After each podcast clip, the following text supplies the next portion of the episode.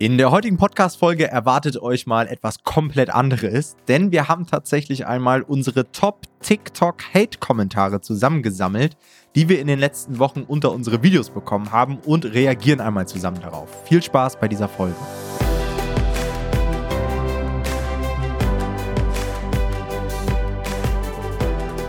Hallo und herzlich willkommen zu einer neuen Folge des Verlagsniveau Podcast. Und heute haben wir mal ein ganz neues Format für euch. Und zwar wollen wir uns heute einmal mit Kommentaren von TikTok beschäftigen. Denn wir bei Nomad Publishing sind jetzt seit ein paar Monaten auf der Plattform TikTok unterwegs, haben da einiges an Videos veröffentlicht. Also gebt einfach mal bei TikTok ein Amazon KDP oder Nomad Publishing, dann werdet ihr auch unseren Kanal finden. Und ich habe von Anfang an gemerkt auf TikTok, a, es funktioniert sehr gut. Also man kann abseits von YouTube und auch diesem Podcast hier extrem schnell Reichweite aufbauen. Aber man wird natürlich auch Hinz und Kunst ausgespielt und bekommt da die volle Breitseite an Kommentaren. Also ich kenne das auch von YouTube, dass es natürlich ab und zu mal Kritik gab. Ja, jemand hat irgendwie gesagt, du hast irgendwas aus deinem Video falsch dargestellt oder was auch immer. Ist auch vollkommen in Ordnung. Aber ich habe eigentlich nie so richtig Hate-Kommentare bekommen. Und jetzt auf TikTok ist es eigentlich genau andersrum. Also da ist es selten mal, dass jemand irgendwie was Konstruktives schreibt oder irgendwas cool findet, sondern die meisten hauen da halt wirklich etwas raus, Hasskommentare beschimpfen und so weiter. Und ich habe mir einfach mal heute gedacht für die Folge, Jonathan, du bist natürlich auch mit am Start, äh, dass mal wir das ein Stück weit durchgehen und einfach mal drauf eingehen, weil ich finde es auf der einen Seite sehr unterhaltend. Es sind ein paar lustige Kommentare mit dabei. Auf der anderen Seite gibt es natürlich auch Kommentare, die so ein bisschen auf Glaubenssätze hinweisen oder auf auch teilweise so ein bisschen Mysterien rund um das KDP-Business, Dinge, die auch immer wieder aufkommen. Und ich glaube, ähm, es lohnt sich, das mal ein Stück weit zu mhm. entkräftigen. Mhm. Und ich würde sagen, wir machen es folgendermaßen. Ich lese immer das jeweilige TikTok-Kommentar vor und dann gehen wir da ein Stück weit drauf ein. Ich muss dazu sagen, die Kommentare sind natürlich unter ganz unterschiedlichen Videos gekommen. Häufig ist es bei TikTok so, dass ich bestimmte Nischen vorstelle. Ja, also das TikTok-Format ist halt immer sehr kurzweilig. Ja, es sind meist so 30 Sekunden, vielleicht maximal eine Minute. Und dann sage ich, hey, du kannst mit Papierfliegerbüchern auf Amazon Geld verdienen. Funktioniert so. Schritt 1, Schritt 2, Schritt 3. Und genau, die gehen halt richtig ab auf TikTok. Und dann kommen halt diese Kommentare rein. Und Kommentar 1 ist von Thorsten H. Und Thorsten H. schreibt, nicht eigens geschriebene Bücher verticken ist doch gleich mit einem Komplettplagiat. Verkaufen mit fremdem geistigen Eigentum, ist das nicht strafbar? Was sagen wir dazu? Okay, also erstmal, das ist ein ganz schöner Mental Stretch, weil das würde ja heißen eigentlich immer, dass jedes Buch, was verkauft wird, immer nur von der Person verkauft werden darf, die es auch geschrieben hat. So verstehe ich den Kommentar, oder? Also es ist ja schon mal, da müsste einem ja eigentlich schon klar sein, dass das so nicht ganz sein kann. Und nein, ist es nicht, um es kurz zu machen. Dafür holt man sich ja die Nutzungsrechte ja, für so einen Text. Ja, und ich glaube, dass äh, die Problematik folgende ist, dass viele, glaube ich, gar nicht wissen, dass man halt auch andere für sich schreiben lassen kann. Also ich glaube, jeder denkt immer, okay, wenn das Buch auf Amazon von Max Mustermann kommt, der da als Autor aufgeführt ist, dass es auch tatsächlich immer von dieser Person geschrieben wurde. Ja. Ähm, und ich glaube, viele wissen gar nicht, dass man eben auch mit Ghostwritern veröffentlichen darf, dass das legal ist, dass es einfach dann über Verträge geregelt wird, man dann dafür eine Lizenz bekommt und so weiter. Und ähm, das ist tatsächlich immer wieder Thema und geht auch häufig so ein bisschen in diese moralische Ebene, ja. Wie fühlt ihr euch eigentlich dabei, mit dem Wissen anderer Geld zu verdienen? Wo ich mir dann aber auch immer so sage, so läuft die Wirtschaft. Ja, also man versucht unseren Teil der Wertschöpfung mit einzubringen, indem man eben vermarktet und sich darauf fokussiert. Und der Ghostwriter wird ja auch dafür entlohnt, ja, beziehungsweise der Experte, den man vielleicht sogar beteiligt. Ja, total. Und ich meine, man sieht dann halt immer nur die Bücher, die sehr gut funktioniert haben, wo der Ghostwriter einmal einen ähm, Betrag bekommen hat und der Vermarkter dann damit sehr viel verdient. Aber die Bücher, die derjenige umgesetzt hat, wo er den Ghostwriter bezahlt hat, aber damit selber nur Verluste gefahren hat, die werden dann natürlich nicht betrachtet. Also es ist ja nicht so, dass immer alles funktioniert und es gibt immer ein gewisses unternehmerisches Risiko. Und ähm, das hat der Ghostwriter in dem Sinne ja nicht. Also der weiß, er schreibt einen Text und bekommt dafür Betrag X. Wir wissen nur, wir bezahlen Betrag X was wir am Ende dabei rausgekommen, können wir so gut wie möglich versuchen einzuschätzen, aber wissen tun wir es halt nie. Genau, und ich bin der Meinung, dieses Risiko sollte auch entlohnt werden.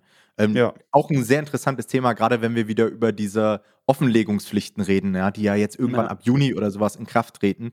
Auch ein guter Punkt oder ein gutes Argument zu sagen, hey, der Ghostwriter hat halt auch kein Risiko. Und ich finde, die Person, die das Risiko trägt, sollte dann auch überproportional Renditechance haben. Ja. Genau, ja. Okay, machen wir mal weiter mit dem nächsten Kommentar von Töff.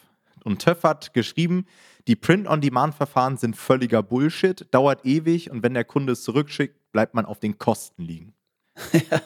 man fragt sich, was die, was die Person für Erfahrungen mit Print-on-Demand-Verfahren bisher gemacht hat, weil das auch wieder überhaupt nicht dem entspricht, was wir erleben, würde ich sagen, oder? Also erstmal, das erste Argument ist ja, dass es ewig dauert. Da würde ich sagen, also im Normalfall geht es sehr, sehr schnell. Also ich habe in Berlin hier häufig Next Day Delivery oder sonst spätestens innerhalb von zwei Tagen, aber das ist ja nicht e-, ewig, also das finde ich völlig akzeptabel.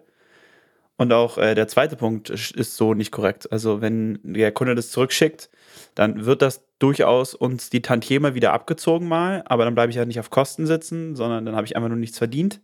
Und im Gegenteil kann das Buch, soweit ich weiß, auch als gebrauchtes Buch dann wieder verkauft werden und dann bekomme ich auch immer noch eine Tantieme. Also es ist nicht so, dass also quasi ich dadurch irgendeinen Nachteil, also keinen großen Nachteil jetzt hätte, wenn es zurückgeschickt wird. Ja. Ja, und es ist ja auch, auch vollkommen normal, oder? Also wenn ein Kunde ein Produkt zurückschickt, warum sollte man dann trotzdem seine Tantieme bekommen? Also ja, das eben. System wäre ja auch wieder absolut ausnutzbar dann. Ja? Also ja, da würde ich selbst meine Bücher kaufen und immer zurückschicken, so nach dem Motto. Das macht ja, ja keinen voll. Ja, ja. Okay, weiter geht's mit I'm Fab. Und I'm Fab hat geschrieben, ja, und dann musst du noch Steuern bezahlen und dann ist viel weg. Also, das ist auch so ein Standardkommentar, was immer wieder bei TikTok kommt. Ja. ja, aber du musst da auch noch Steuern zahlen. Das hast du in deinem Video gar nicht erwähnt. Oder, ja, aber warte mal, was das Finanzamt das sieht, dass du auf Amazon Geld verdienst. Ah, aber ich habe das Gefühl, das ist immer die Problematik, die dahinter ist. Das schreiben meistens Leute, die von Steuern eigentlich keine Ahnung haben und die irgendwelche Leute gehört haben, die sich über das Finanzamt oder über Steuern beschweren, aber das eigentlich in ihrem eigenen Leben noch nie wirklich wahrgenommen haben, wie sie Steuern bezahlen und wie viel. Weil natürlich gehen da Steuern weg, aber das ist ja dann auch wieder so, dann sagen alle, ja, davon musst du 50% Steuern erstmal abziehen. Also eigentlich, das macht man vielleicht, um sicher zu gehen, aber niemand, äh, also eigentlich keiner wird 50% Steuern bezahlen. Das geht gar nicht, weil du nee. selbst im absoluten Spitzensteuersatz bei 45% bist. Und selbst dann bezahlst du ja nicht auf jeden Euro, den du verdienst, diesen Spitzensteuersatz, sondern nur auf den letzten. Also das heißt, es ist, also es ist einfach, ja, die Leute zeigen einfach meistens, dass sie davon nicht so viel Ahnung haben und dann immer die Schuld irgendwie auf die Steuern und das Finanzamt zu schieben, ist schon, ja, dann sollte man aber auch gar nicht mehr arbeiten gehen vor allem. Ja, und es ist für mich auch immer wieder so ein Zeichen, da hat jemand gar keinen Bock, irgendwie sich was aufzubauen. Oder wenn ich immer direkt alles tot sage und sage, oh ja, da muss ich ja Steuern zahlen, also, ich weiß gar nicht mehr, wer das gesagt hat. Irgendjemand hat mir mal gesagt, viel Steuern zu zahlen ist ein Privileg, weil du dann ja. einfach auch viel Gewinne machst. Und seitdem verfolge ich auch so die Philosophie, wenn ich mich über meine Steuern aufrege, dass ich viel Steuern zahle, muss ich halt mehr verdienen. Und in dem Rahmen, wie es mir die Steuergesetze erlauben, kann ich ja meine Steuern optimieren. Über eine GmbH, über Absetzen oder was auch immer. Ne? Genau, und ich kann einfach dankbar sein, dass ich überhaupt so viel verdiene, dass ich so viel äh, auch Steuern zahlen darf, wie du eigentlich gesagt hast. Äh, der, der Punkt ist halt, wenn man das, wenn man diesen Satz quasi konsequent ja weiterfahren würde, dann könnte man ja auch nicht mehr mehr was, irgendwas im Lebensmittelladen einkaufen, weil da zahlst du auch Mehrwertsteuer. Und du würdest auch nicht arbeiten gehen, weil dann zahlst du auch Lohnsteuer. Das siehst du, bekommst ja. du zwar nicht mit, aber die wird ja auch abgezogen. Also es ist einfach unkonsequent. Und ähm, ja, na gut. Aber klassische Reaktion leider. Ja, dann dürftest du gar nichts mehr. Kannst nicht mehr in die Spiele, kannst nicht mehr saufen, dann macht das Leben gar keinen Sinn.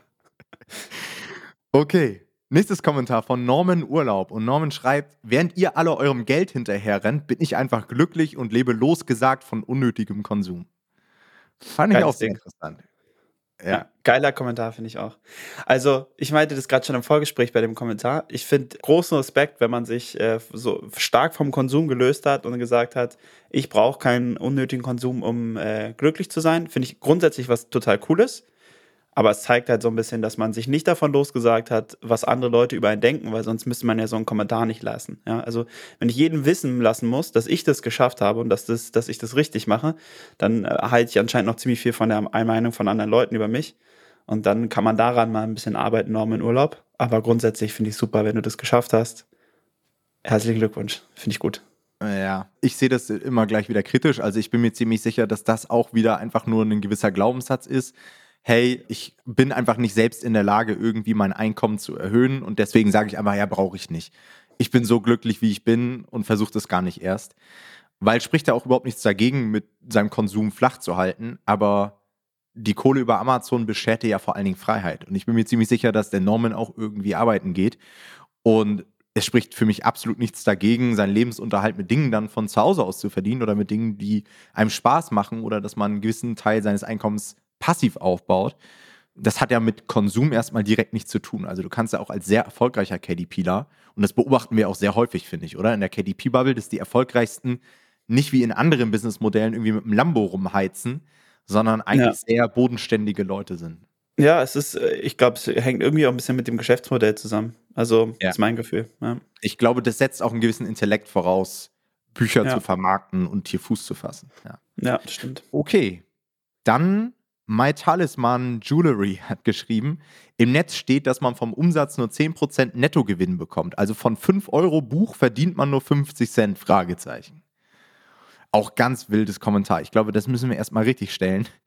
Also erst einmal muss man hier wieder, und das schaffen sehr viele Leute nicht, erstmal unterscheiden, mit welchen Zahlen man überhaupt hantiert. Mit dem Bruttoumsatz, mit dem Nettoumsatz. Umsatz ist natürlich nicht gleich Gewinn. Redet er jetzt von dem absoluten Gewinn oder der Buchtantieme? Also da schon mal für euch als Learning, versucht euch das einmal aufzuschreiben. Was ist ein Bruttoumsatz, was ist ein Nettoumsatz? Also der Bruttoumsatz wäre zum Beispiel der Verkaufspreis unseres Buches für 15 Euro. Der Nettoumsatz wäre dann 15 geteilt durch 1,07. Ja, dann haben wir den Nettopreis. Und davon gehen dann natürlich die Abgabe an Amazon weg, es gehen Druckkosten weg und so weiter. Und dann haben wir eine Tantieme. Die Tantieme werden bei einem Verkaufspreis von brutto 15 Euro, je nach Seitenanzahl und ob wir Farbdruck gewählt haben, aber häufig würde ich sagen so zwischen 5 und 6 Euro. Mhm. Und das ist natürlich nur die Tantieme. Wir geben natürlich in unserem Business auch Geld aus, zum Beispiel für Werbeanzeigen, zum Beispiel für Rezensionsexemplare. Und das ziehen wir nochmal ab und dann haben wir ja letztendlich erst unseren Gewinn. Ja. Und häufig ist es so, von den 5, 6 Euro bleiben dann ungefähr 50 Prozent vielleicht noch übrig. Und darauf zahlen wir nachher unsere Steuern. Ja. Und logischerweise bleibt da natürlich nicht viel hängen. Aber das darf man natürlich auch nicht auf einen Sale nur hochrechnen, sondern wir verkaufen ja unser Buch dann auch hundertfach und dementsprechend bleibt dann auch so viel hängen, dass man zum Teil von einem Buchprojekt manchmal sogar schon leben kann, wenn es extrem gut läuft. Oder man muss halt weiter skalieren und muss eben seine 5, 10, 15, 20 Bücher veröffentlichen, was absolut realistisch ist innerhalb von einem Zeithorizont von 1, 2, 3 Jahren. Dem ist nichts mehr hinzuzufügen. Das Einzige, was mich noch interessieren würde, wo steht das im Netz? Das würde mich mal interessieren, wo die Person sich informiert, weil sie sagt, im Netz steht, dass man. Und da würde ich mal meine Quellen hinterfragen. okay, Dennis schreibt: Sobald man anfängt mit KDP, wird klar, dass unter 10.000 Euro Startkapital nichts wird. Ja, auch nicht korrekt. also kann man kurz fassen. Ich würde sagen, dass wir schon in den letzten Jahren eher die Meinung vertreten, dass das Startkapital, was gut wäre, höher liegt als die Jahre davor. Aber man braucht auf gar keinen Fall 10.000 Euro, um ein sehr, sehr gutes Buchprojekt umzusetzen. Man kommt auch sehr gut mit der Hälfte oder sogar auch mit weniger aus. Also man kann auch sehr gute Buchprojekte für 2.000 Euro umsetzen. So ist es nicht. Und im Zweifelsfall sogar noch weniger, wenn man halt bestimmte Sachen vielleicht auch selber machen kann und so. Insofern auch da wieder, das hört sich eher an wie ein Grund, es nicht zu tun das ist einer der großen Vorteile, würde ich auch sagen, von KDP gegenüber FBA, weil bei FBA ist es tatsächlich so, dass ich auch sagen würde, wahrscheinlich braucht man diese 10.000 Startkapital, um da vernünftig was, um auch eine gewisse Menge abnehmen zu können und so. Aber das ist bei KDP tatsächlich noch relativ ähm, ja, günstig möglich. Mhm, auch das immer, was mir bei TikTok auffällt, die Leute verwechseln diese ganzen Modelle. Die schreiben ja. dann auch immer, ja, aber du sagst, es ist kostenlos, ist doch gar nicht kostenlos, man zahlt doch 40 Euro pro Monat Gebühr. Da ja. denke ich mir so, hä, wo, nimm, wo nehmen die Leute diese ganzen Zahlen her? Aber es ist auch für die Leute viel einfacher, mal schnell einen Kommentar rauszuhauen, als irgendwie selbst mal zu recherchieren, zwei Minuten. Also das bekommt ja, man ja, sehr schnell raus, dass KDP kostenlos ist. Aber gut, darüber wollen wir uns jetzt nicht auslassen. Dann kommt Yusuf Abi. Und Yusuf Abi schreibt, du hast den Teil ausgelassen in dem Video, wo ich ein Gewerbe anmelden muss und dann vom Finanzamt in den Arsch gefickt werde. Also ich weiß nicht, ob wir das so wortwörtlich drin lassen. Das muss jetzt hier unser Podcast-Cutter regeln. Du kannst es sonst auch gerne rauspiepen. Was antwortest du Yusuf Abi? Also erstmal eigentlich mein Lieblingskommentar dass, also Tom hat vorher gesagt, naja, man, ich sage den Leuten ja auch nicht, dass sie atmen müssen.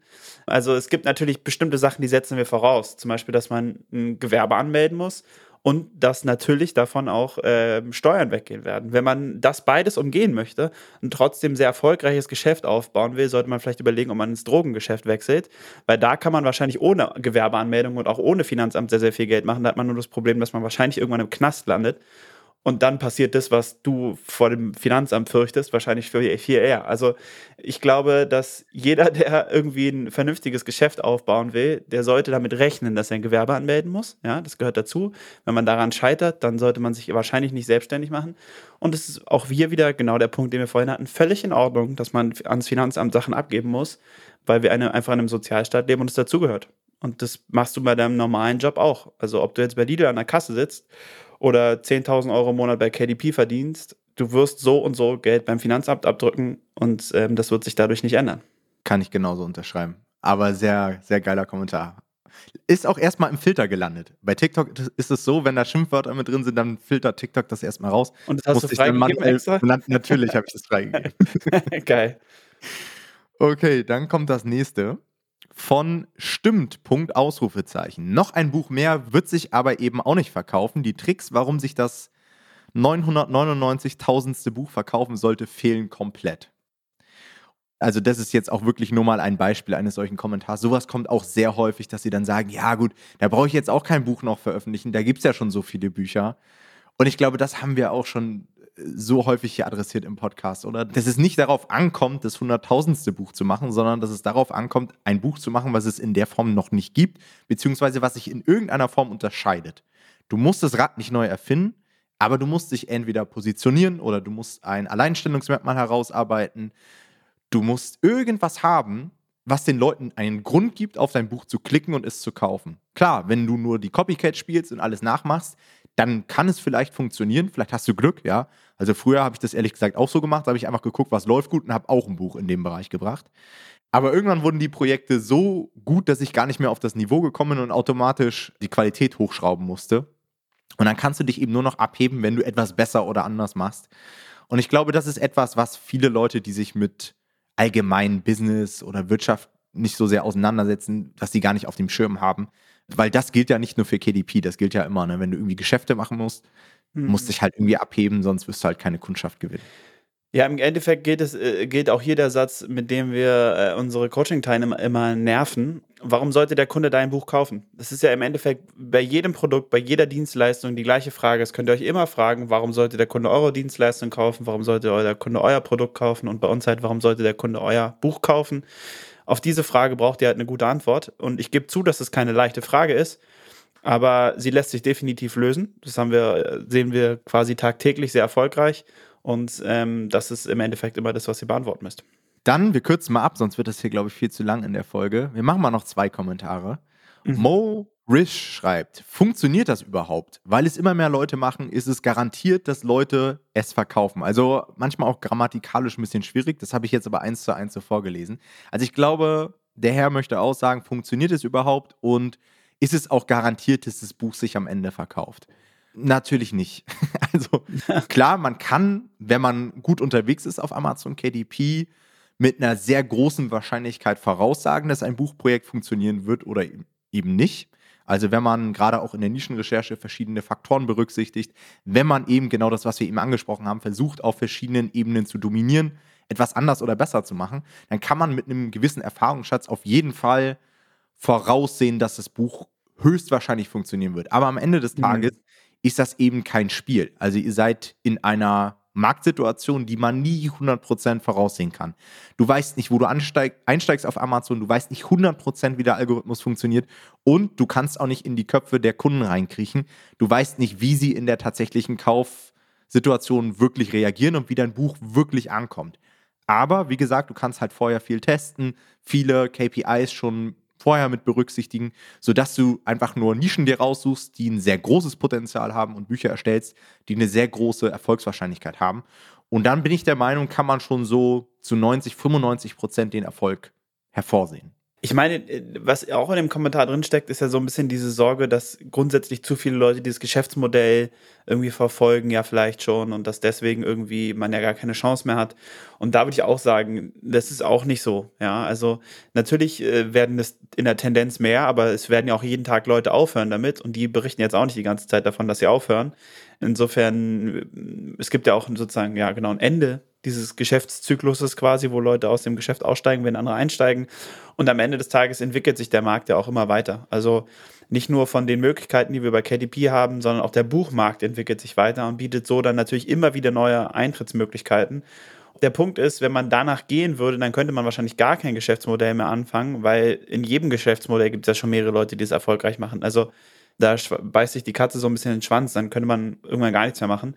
Deswegen sollte man einfach das machen, was einem liegt und was einem Spaß macht und wo man Interesse dran hat, vielleicht auch ein bisschen. Und dann sollte man einfach probieren, zu den Besten zu gehören und dann hat man auch immer eine Möglichkeit zu verkaufen. Genau, und das musst du halt in jedem Markt, ne? Egal ob du ein ja. Café eröffnest, einen Friseurladen oder eine eigene Fahrschule, du musst halt irgendwie Kunden gewinnen und du musst dich von den anderen Fahrschulen abheben.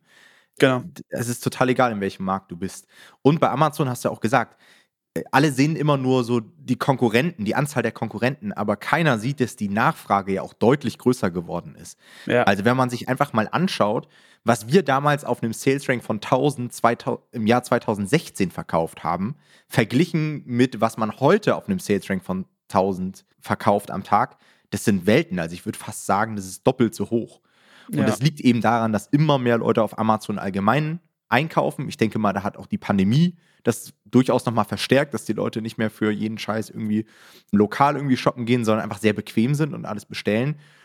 Und es wird halt immer mehr digitalisiert die Leute, die vor 2016 noch 15 waren, die sind jetzt 21. Also es kommen natürlich auch durch die, durch die Entwicklung der Generationen immer mehr Leute auf die Plattform. Und es ist auch so, heutzutage gibt es auch Senioren, die auf Amazon shoppen. Also ich glaube, man sollte nicht immer nur die Konkurrenzlage betrachten, sondern auch die Nachfrage. Ja. ja. Okay, dann nehmen wir mal den letzten Kommentar und der kommt von Matcha Onizuka. Und Matcha Onizuka fragt, kann man auch ein Buch schreiben ohne Gewinnabsicht? Also einfach nur so zum Spaß, will einfach mir einen Namen machen. Ja, grundsätzlich kann man das schon machen. Der Punkt wird halt sein, wenn du keine Gewinnabsicht hast, also die, du musst ja nicht unbedingt Gewinn erzielen, aber du solltest probieren, so viel wie möglich zu verkaufen, weil nur dann wirst du dir auch einen Namen machen. Also das Problem ist, wenn du einfach nur ein Buch rausbringst, um dir einen Namen zu machen, das ist quasi wie, also du brauchst, sage ich mal, eine Gewinnabsicht, um den Namen zu machen. Weil wenn du nicht viel verkaufst, und damit kommt dann auch meistens Gewinn einher, dann wirst du dir auch keinen Namen machen. Deswegen sollte man auch da voll darauf setzen, es so gut wie möglich zu machen und so professionell wie möglich zu betreuen, so ein Buch. Weil sonst kannst du auch einfach dein Buch hochladen, es wird kein jucken, keiner wird es lesen und dann ist es halt weg und dann hast du, war halt alles für die Katz. So. Deswegen, wenn, dann sollte man das schon richtig machen. Ansonsten macht es, glaube ich, nicht viel Sinn. Ja, und genau deswegen habe ich den auch rausgesucht, weil ich das ganz, ganz häufig höre, auch gerade von so Autoren, die sagen, ja, nee, mit Marketing will ich mich gar nicht auseinandersetzen. Ich will gar nicht so viel Geld damit verdienen, ich will einfach nur, dass es möglichst viele Leute lesen oder was auch immer. Und dann denke ich mir so, ja. ja, aber das ist ja gleichgesetzt. Also das Marketing steuert sich nicht großartig anders. Nur, dass du wahrscheinlich, wenn du sagst, hey, ich will wirklich keinen Gewinn draus ziehen, noch viel geileres Marketing machen kannst, weil ja. du halt viel mehr Budget irgendwie noch zur Verfügung hast. Ja, also ja, gerade voll. dann, wenn man keinen Gewinn machen möchte, sollte man sich intensiv mit Marketing auseinandersetzen. Ja. Alright. Das war's mit dieser Folge heute. Ich hoffe, wir konnten euch ganz gut unterhalten. Ähm, kommt gerne in unsere Facebook-Community. Einfach mal bei Facebook nochmal Publishing eingeben. Ähm, gebt da gerne wieder Feedback unter unserem Folgenpost, ob euch das Format gefallen hat oder vielleicht auch nicht gefallen hat. Und dann hören wir uns in der nächsten Folge. Schönen Tag euch, macht's gut. Ciao, ciao. Ciao.